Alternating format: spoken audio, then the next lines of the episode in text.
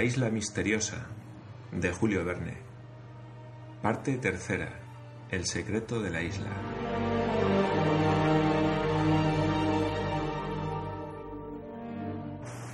Capítulo 4. La nave pirata destruida y los colonos se aprovechan de los restos. ¡Volaron! exclamó Harbert. Sí, han volado, como si Ayrton hubiese dado fuego a la pólvora, dijo Pencroff, precipitándose al ascensor al mismo tiempo que Nab y el joven. ¿Pero qué ha pasado? preguntó Gedeón Spilett, estupefacto de aquel inesperado desenlace. Esta vez lo sabremos, contestó vivamente el ingeniero. ¿Qué sabremos? Después, después. Venga, Spilett. Lo importante es que esos piratas hayan sido exterminados. Y Cyrus Smith, llevando consigo al periodista y a Ayrton, bajó a la playa donde estaban Pencroff, Nab y Harbert. No se veía nada del brick, ni siquiera su arboladura. Después de haber sido levantado por la tromba, se había tendido de costado, hundiéndose en esta posición a consecuencia de alguna enorme vía de agua. Pero como el canal en aquel paraje no medía más que veinte pies de profundidad, el costado del buque sumergido reaparecería en la marea baja. Algunos pecios flotaban en la superficie del mar. Se veía todo un conjunto de piezas de repuesto, mástiles y vergas, y además jaulas de gallinas con sus volátiles vivos, cajas y barriles, que poco a poco subían a la superficie después de haber salido por las escotillas. Pero no salía ningún resto, ni de tablas del puente ni del forro del casco, lo que hacía todavía más inexplicable el hundimiento del Speedy. Sin embargo, los dos mástiles, que habían sido rotos a pocos pies por encima de la fogonadura, después de haber roto a su vez estalles y obenques, subieron a la superficie con sus velas, unas desplegadas y otras ceñidas. No había que dejar al reflujo llevarse todas aquellas riquezas. Ayrton y Pencroff se arrojaron en la piragua con la intención de atraer todos aquellos pecios al litoral de la isla o al del islote. Pero cuando iban a embarcarse, una reflexión de Spilett les detuvo. ¿Y los seis piratas que han desembarcado en la orilla derecha de la Merced? dijo el periodista. En efecto, no debía olvidarse que los seis hombres que llevaban la canoa, que se había estrellado en las rocas, habían saltado a tierra en la punta del pecio. Los colonos miraron en aquella dirección, pero ninguno de los fugitivos estaba a la vista. Era probable que, después de haber visto al brick hundirse en las aguas del canal, hubieran huido al interior de la isla. Después nos ocuparemos de ellos, dijo Cyrus Smith. Pueden ser peligrosos porque están armados, pero seis contra seis las probabilidades son iguales. Veamos lo más urgente. Ayrton y Pencroff se embarcaron en la piragua y remaron directamente hacia los pecios. El mar estaba tranquilo a la sazón y la marea era muy alta, porque la luna había entrado en el novilunio hacía dos días. Debía transcurrir más de una hora antes que el casco del brick pudiera sobresalir de las aguas del canal. Ayrton y Pencroff tuvieron tiempo de amarrar los mástiles y berlingas por medio de cuerdas, cuyo extremo se fijó en la playa del Palacio de Granito. Los colonos, reuniendo sus esfuerzos, lograron jalar todos aquellos pecios. Después la piragua recogió todo lo que flotaba jaulas de gallinas, cajas y barriles que inmediatamente fueron transportados a las chimeneas. También sobrenadaban algunos cadáveres y entre otros Ayrton conoció el de Bob Harvey y le mostró a sus compañeros. Aquí tiene lo que he sido yo, Pencroff. Pero que ya no es, valiente Ayrton, repuso el marino. Era muy singular que fuesen tan pocos los cadáveres que sobrenadaban. No había más que cinco o seis, y el reflujo comenzaba a llevárselos hacia alta mar. Probablemente los presidiarios, sorprendidos por el hundimiento, no habían tenido tiempo de huir, y habiéndose tendido el buque de costado, la mayor parte había quedado sepultada bajo el empalletado. Ahora bien, el reflujo que iba a arrastrar hacia alta mar los cadáveres de aquellos miserables ahorraría a los colonos la triste tarea de enterrarlos en algún rincón de la isla. Por espacio de dos horas, Cyrus Smith y sus compañeros se ocuparon únicamente en jalar los palos y berlingas sobre la arena, en desembergar y poner en seco las velas que habían quedado perfectamente intactas. Hablaban poco, pues el trabajo les tenía absortos, pero cuántos pensamientos atravesaban sus ánimos. Era una fortuna la posesión de aquel brick, o mejor dicho, de todo lo que contenía. En efecto, un buque es como un pequeño mundo, e iba a aumentar el material de la colonia con muchos objetos útiles. sería, en grande, el equivalente de la caja hallada en la punta del pecio. Y además, pensaba Pencroff, ¿por qué ha de ser imposible volver a poner a flote este brick? Si no tiene más que una vía de agua, se tapa, y un buque de 300 o 400 toneladas es un verdadero navío comparado con nuestro Buenaventura. Con un buque como este se va lejos, se va donde se quiere. El señor Ciro, Ayrton y yo tendremos que examinar ese punto, porque la cosa vale la pena. En efecto, si el Brick estaba todavía en disposición de navegar, las probabilidades de volver a la patria aumentaban en favor de los colonos. Mas para decidir esta importante cuestión convenía esperar a que hubiera acabado de bajar la marea y poder visitar el casco del Brick en todas sus partes. Cuando aseguraron todos los pecios que habían salido a la superficie del mar, Cyrus Smith y sus compañeros se concedieron unos instantes para el almuerzo. El hambre los tenía desmayados, por fortuna no estaban lejos de la cocina, y Nab podía pasar por cocinero excelente. Se almorzó junto a las chimeneas, y mientras tanto se habló mucho del acontecimiento inesperado que tan milagrosamente había salvado a la colonia. Milagrosamente, repetía Pencroff, porque debemos confesar que esos tunantes han volado en el momento preciso. El palacio de granito se iba haciendo completamente inhabitable. ¿Y sospecha usted, Pencroff, preguntó el periodista, cómo ha pasado eso y qué ha podido producir la voladura del brick? Señor Spilett, nada más sencillo, repuso Pencroff. Un buque de piratas no está tan cuidado como un buque de guerra. Los presidiarios no son marineros. Indudablemente, el pañol de la pólvora del brick estaba abierto, pues nos cañoneaban sin cesar, y una imprudencia o una torpeza han bastado para hacer saltar toda la máquina. Señor Ciro, dijo Harbert, me extraña que esta explosión no haya producido más efecto. La detonación no ha sido fuerte, y hay pocos restos y pocas tablas arrancadas. Parece que el buque se ha hundido y no ha volado. ¿Esto te extraña, hijo mío? preguntó el ingeniero. Sí, señor Ciro. Y a mí también, Harbert, contestó el ingeniero. A mí también me parece extraordinario. Cuando visitemos el casco del Brick tendremos sin duda la explicación de este hecho. ¿Qué es eso, señor Ciro? dijo Pencroff. ¿Va usted a suponer que el Speedy se ha ido a fondo como un buque que da contra un escollo? ¿Por qué no? Observó Nab. Hay rocas en el canal. Vaya, Nab, contestó Pencroff. No has abierto los labios muy oportunamente. Un momento antes de hundirse el brick lo he visto perfectamente levantarse sobre una ola enorme y caer por el costado de babor. Ahora bien, si no hubiera hecho más que tocar en una roca, se habría hundido tranquilamente, como un honrado buque que se va por el fondo. Es que no era precisamente un honrado buque, repuso Nab. En fin, ya lo veremos, dijo el ingeniero. Lo veremos, añadió el marino. Apuesto mi cabeza a que no hay rocas en el canal. Pero francamente, señor Ciro, ¿quiere usted decir que hay algo extraordinario en este acontecimiento? El ingeniero no contestó. En todo caso, dijo Gedeon Spilett, choque o explosión, convendrá usted, Pencroff, que el suceso ha sido lo más oportuno del mundo. Sí, sí, repuso el marino, pero no es esa la cuestión.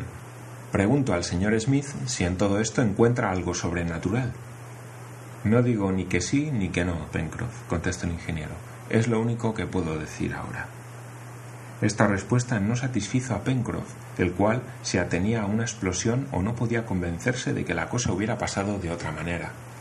Jamás consentiría en admitir que en aquel canal formado por un lecho de arena fina como la misma playa y que había sido atravesado muchas veces por él en la marea baja, hubiese un escollo ignorado. Por otra parte, en el momento en que el brick iba a pique, la marea estaba alta, es decir, que había más agua de la necesaria para atravesar el canal sin chocar en las rocas, aun cuando existiesen algunas que no hubieran podido ser descubiertas en la marea baja.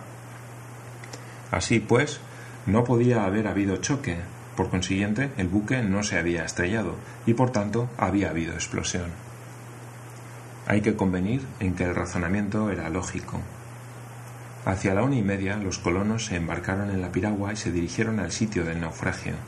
Era una pena que no hubieran salvado las dos embarcaciones del Brick. Una, como es sabido, se había estrellado en la desembocadura del río de la Merced y estaba absolutamente inservible. Otra había desaparecido al hundirse el buque y sin duda aplastada por él no había podido salir a flote. En aquel momento el casco del Speedy empezaba a mostrarse por encima de las aguas. El brick estaba más que tendido sobre el costado, porque después de haber roto sus palos bajo el peso del lastre desplazado por la caída, tenía la quilla casi en el aire y había sido invertido por la inexplicada pero espantosa acción submarina que se había manifestado al mismo tiempo por el levantamiento de una enorme tromba de agua. Los colonos dieron la vuelta al casco y a medida que la marea bajaba pudieron reconocer, si no la causa que había provocado la catástrofe, al menos el efecto producido. A proa y los dos lados de la quilla, siete u ocho pies antes del nacimiento de la roda, los costados del brick estaban espantosamente destrozados en una distancia de veinte pies. Se abrían dos anchas vías de agua que habría sido imposible cegar, y no solamente el forro de cobre y los tablones habían desaparecido, reducidos a polvo, sino también las mismas cuadernas, las clavijas de hierro y las cabillas de madera que las unían y de las cuales no había ni vestigios. A lo largo del casco, hasta los gálibos de proa y las hiladas rajadas enteramente, estaban fuera de su sitio. La falsa quilla había sido separada con una violencia inexplicable, y la quilla misma, arrancada de la carlinga, estaba rota. Mil diablos, exclamó Pencroff, difícilmente podría ponerse a flote este buque. No será difícil, sino imposible, dijo Ayrton. En todo caso, observó Gedeón Spilett al marino, la explosión, si ha habido explosión, ha producido singulares efectos. Ha reventado el casco del buque en todas sus partes inferiores, en vez de hacer saltar el puente y la obra muerta. Estas aberturas parecen más bien efecto del choque de un escollo que de la explosión de un pañol de pólvora. No hay escollo en el canal, replicó el marino. Admito todo lo que quiera, excepto el choque contra una roca. Tratemos de penetrar en el interior del brick, dijo el ingeniero, y tal vez sabremos a qué atenernos sobre la causa de su destrucción. Era el mejor partido que se podía tomar y convenía, además, inventariar todas las riquezas que había a bordo y disponerlo todo para su salvamento. El acceso al interior del brick era fácil, el agua continuaba bajando y la parte inferior del puente, que a la sazón se había convertido en parte superior por la inversión del casco, era practicable. El lastre, compuesto de gruesos lingotes de hierro, le había abierto en varios sitios y se oía el ruido del mar, cuyas aguas se escapaban por las aberturas del casco. Cyrus Smith y sus compañeros, con el hacha en la mano, se adentraron por el puente medio roto, que estaba lleno de cajas de toda especie, y como éstas habían permanecido en el agua poco tiempo, quizá su contenido no estaba averiado. Los colonos, por consiguiente, pusieron todo aquel cargamento en lugar seguro. La marea debía tardar en subir algunas horas y éstas fueron utilizadas del modo más provechoso. Ayrton y Pencroff establecieron en la abertura practicada en el casco un aparejo que servía para izar los barriles y las cajas. La piragua los recibía y los trasladaba inmediatamente a la playa se sacaban todos los objetos indistintamente para hacer después la elección y separación conveniente. En todo caso, lo que los colonos pudieron observar, desde luego con gran satisfacción, fue que el brick llevaba un cargamento muy variado, un surtido completo de artículos de toda especie, utensilios, productos, manufacturas y herramientas, como los que cargan los buques que hacen el gran cabotaje de Polinesia. Era probable que allí se encontrase un poco de todo, y esto era precisamente lo que más convenía a la colonia de la isla Lincoln. Sin embargo, observación que hizo Cyrus Smith con admiración silenciosa, no solo el casco del brick había sufrido enormemente, como se ha dicho, a consecuencia del choque, cualquiera que fuese, que había producido la catástrofe, sino que también los alojamientos estaban devastados, sobre todo en la parte de proa. Los tabiques y los puntales se hallaban rotos, como si algún formidable obús hubiera estallado en el interior del buque. Los colonos pudieron pasar fácilmente de proa a popa después de haber separado las cajas que iban sacando. No eran fardos pesados cuya descarga hubiera sido difícil, sino bultos sencillos, cuya estiva, por otra parte, no podía ya reconocerse. Los colonos llegaron hasta la popa, coronada en otro tiempo por la toldilla. Allí, según la indicación de Ayrton, debía buscarse el pañol de la pólvora. Cyrus Smith, pensando que no había habido explosión, creía posible salvar algunas barricas, porque la pólvora, que ordinariamente está encerrada en envolturas de metal, habría sufrido poco con el contacto del agua. Esto era, en efecto, lo que había sucedido.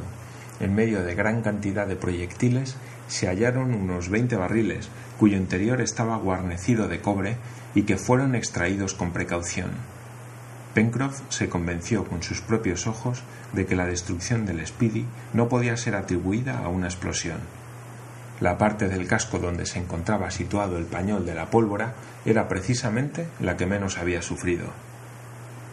Es posible, dijo el obstinado marino, pero insisto en que no puede haber chocado el buque en una roca, porque no hay rocas en el canal.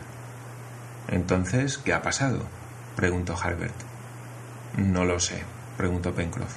El señor Ciro tampoco lo sabe, ni lo sabe nadie, ni lo sabrá nunca. Estas diversas investigaciones ocuparon varias horas a los colonos y al empezar de nuevo el reflujo hubo que suspender los trabajos de salvamento. Por lo demás, no habría que temer en que el casco del brick fuese arrastrado por el mar, porque estaba empotrado en la arena y tan sólidamente fijo como si tuviera sus dos anclas tendidas podía esperarse sin inconveniente la hora de la marea para continuar las operaciones. En cuanto al buque, estaba absolutamente condenado, y había que darse prisa para salvar sus restos, porque no tardaría en desaparecer en las arenas movedizas del canal. Eran las cinco de la tarde. El día había sido duro para los trabajadores, los cuales comieron con apetito, y a pesar de su cansancio no resistieron, después de comer, al deseo de visitar las cajas de que se componía el cargamento del Speedy. La mayor parte contenía ropas hechas que, como es de suponer, fueron bien recibidas. Había para vestir a toda la colonia, ropa blanca para todos usos y calzados para todos los pies. Somos riquísimos, exclamó Pencroff. Pero ¿qué vamos a hacer de todo esto? Y estallaban los hurras del alegre marino al encontrar barriles de tafia, bocolles de tabaco, armas de fuego y armas blancas, balas de algodón, instrumentos de labranza, herramientas de carpintero, de ebanista, de herrero y cajas de simientes de toda especie que su corta permanencia en el agua no podía alterar. Cuán oportunamente habrían llegado todas estas cosas dos años antes. Pero, en fin, aunque los industriosos colonos se habían provisto de los útiles más indispensables, aquellas riquezas serían convenientemente empleadas. En los almacenes del Palacio de Granito había sitio para ponerlas, pero aquel día faltó el tiempo para la tarea y no pudo almacenarse todo. No debía olvidarse, sin embargo, que seis piratas sobrevividos a la pérdida de la tripulación del Speedy se hallaban en la isla, que eran verdaderamente bandidos redomados y que debían prevenirse contra ellos. Aunque el puente del río de la Merced y los puentecillos estaban levantados, los piratas no eran hombres a quienes podía servir de obstáculo un río o un arroyo, e impulsados por la desesperación podían hacerse temibles. Era preciso acordar lo que debiera hacerse sobre el particular. Entretanto, había que guardar con cuidado las cajas y bultos amontonados cerca de las chimeneas. Transcurrió la noche sin que los presidiarios intentaran ninguna agresión. Maese Yup y Top, de guardia al pie del palacio de granito, no habrían dejado de avisar su presencia. Los tres días que siguieron, 19, 20 y 21 de octubre, fueron empleados en salvar todo lo que podía tener algún valor o alguna utilidad en el cargamento o en el aparejo del brick. Durante la baja marea, los colonos desocuparon la bodega y en la marea alta almacenaban los objetos salvados. Pudo arrancarse gran parte del forro de cobre que cubría el casco el cual cada vez se hundía más en la arena. Antes que ésta se hubiese tragado los objetos pesados que habían caído en el fondo, Ayrton y Pencroff se sumergieron varias veces hasta el lecho del canal y encontraron las cadenas y las áncoras del brick, los lingotes de lastre y hasta los cuatro cañones que, puestos a flote por medio de barricas vacías, pudieron sacarlos a tierra. El arsenal de la colonia no había ganado menos que las oficinas y almacenes del Palacio de Granito. Pencroff, siempre entusiasta en sus proyectos, hablaba de construir una batería que dominase el canal y la desembocadura del río. Con cuatro cañones se comprometía a impedir que entrase en las aguas de la isla Lincoln una escuadra por poderosa que fuese. Como ya no quedaba del brick más que un armazón inútil, el mal tiempo lo acabó de destruir. Cyrus Smith había tenido la intención de volarlo para recoger los restos sobre la costa, pero un fuerte viento del nordeste y una gruesa mar le permitieron economizar su pólvora. En efecto, en la noche del 23 al 24, el casco del Brick quedó enteramente destrozado y una parte de sus restos vino a parar a la playa. En cuanto a papeles, es inútil decir que, aunque Cyrus Smith registró minuciosamente los armarios de la toldilla, no encontró vestigio alguno. Evidentemente, los piratas habían destruido todo lo que podía hacer referencia al capitán y al armador del Speedy, y como el nombre de la matrícula a la que pertenecía no estaba en el cuadro de popa, nada podía hacer sospechar su nacionalidad. Sin embargo, por ciertas formas de su prueba, Ayrton y Pencroff creyeron que el brick debía ser de construcción inglesa. Ocho días después de la catástrofe, o mejor dicho, del feliz e inexplicable desenlace, al cual debía la colonia su salvación, no se veía nada del buque ni en la baja marea. Sus restos habían sido dispersados y el palacio de granito se había enriquecido con casi todo su cargamento. Sin embargo, el misterio que ocultaba su extraña destrucción no se hubiera aclarado jamás si el 30 de noviembre Nab, paseando por la playa, no hubiera encontrado un pedazo de un espeso cilindro de hierro que tenía señales de explosión. Aquel cilindro estaba retorcido y desgarrado en sus aristas, como si hubiese estado sometido a la acción de una sustancia explosiva. Nab llevó aquel pedazo de metal a su amo, que estaba ocupado con sus compañeros en las chimeneas. Cyrus Smith lo examinó atentamente y después, volviéndose hacia Pencroff, le dijo ¿Persiste en sostener que el Speedy no se ha hundido a consecuencia de un choque? Sí, señor, contestó el marino. Usted sabe lo mismo que yo que no hay rocas en el canal. Pero, ¿y si hubiera chocado con este pedazo de hierro?